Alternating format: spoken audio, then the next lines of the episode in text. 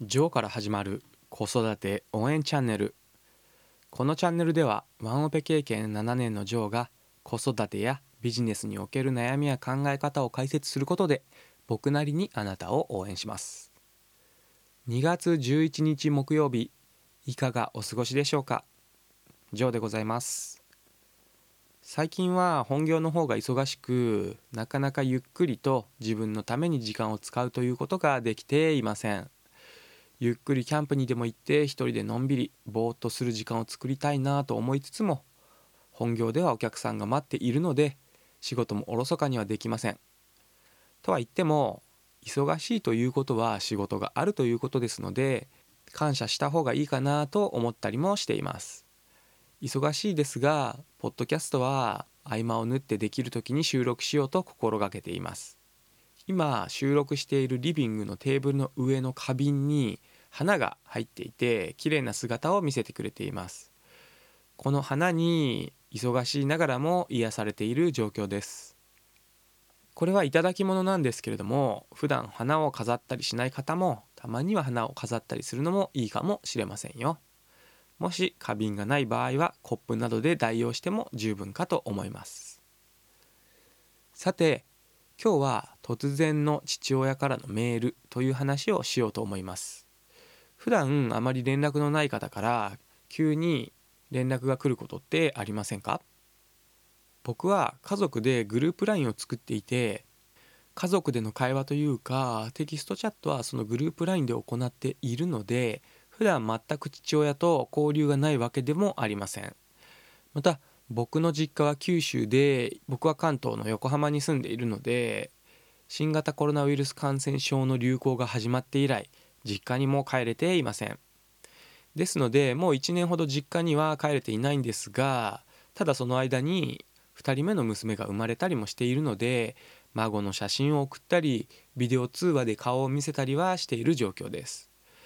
そんな中先日ぽつりと E メールが父親から届いたんですね。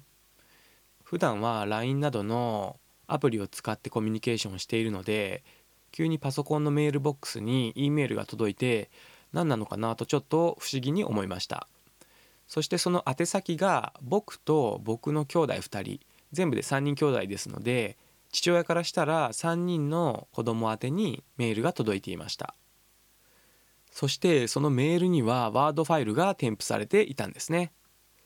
添付ファイルを開いてみるとびっくりしたことにアメリカの元大統領のドナルド・トランプ氏に関することがびっしりと10ページくらい書かれていたんですね。長いし開業も全くされておらずびっしり文字が詰まっていて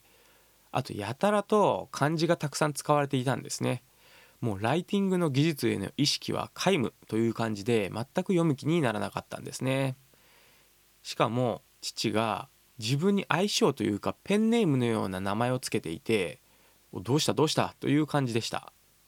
父親はもう73歳になるのですがこれまでそのような記事やブログを書いていたわけでもないですし僕は少しドキドキしながら冒頭を少しだけ読んでみました。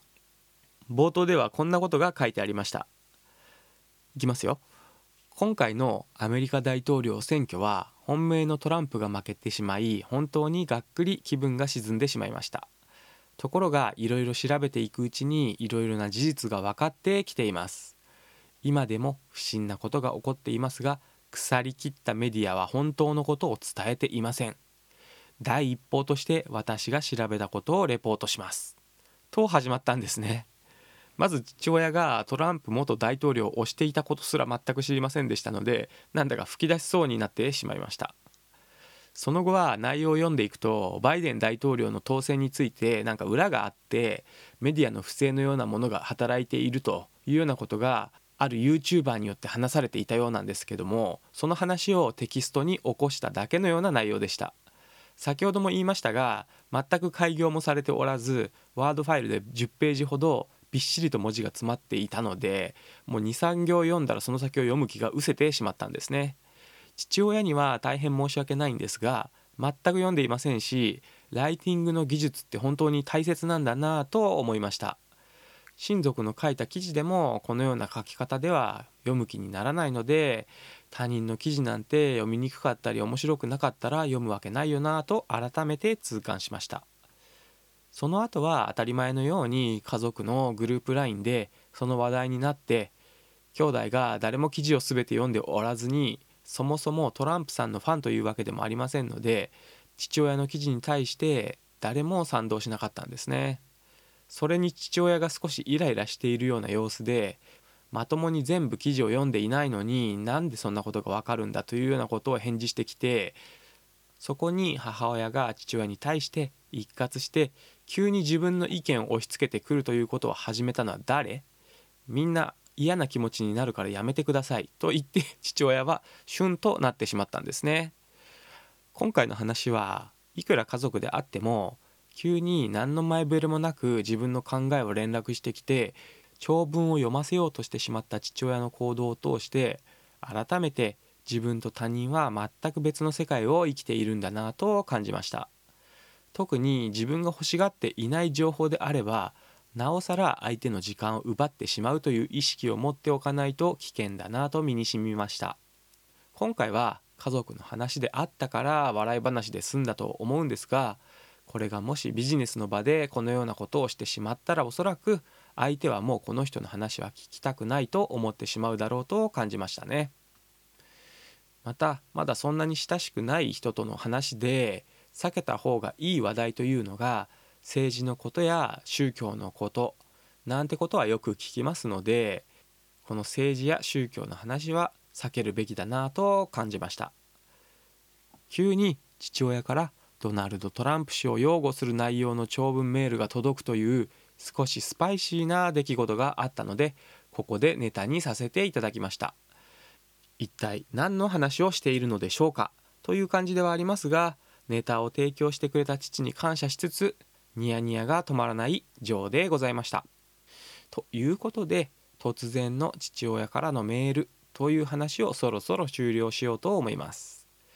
今日も一日素敵な時間をお過ごしください。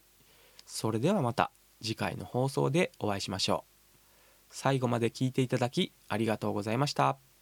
じゃあまたね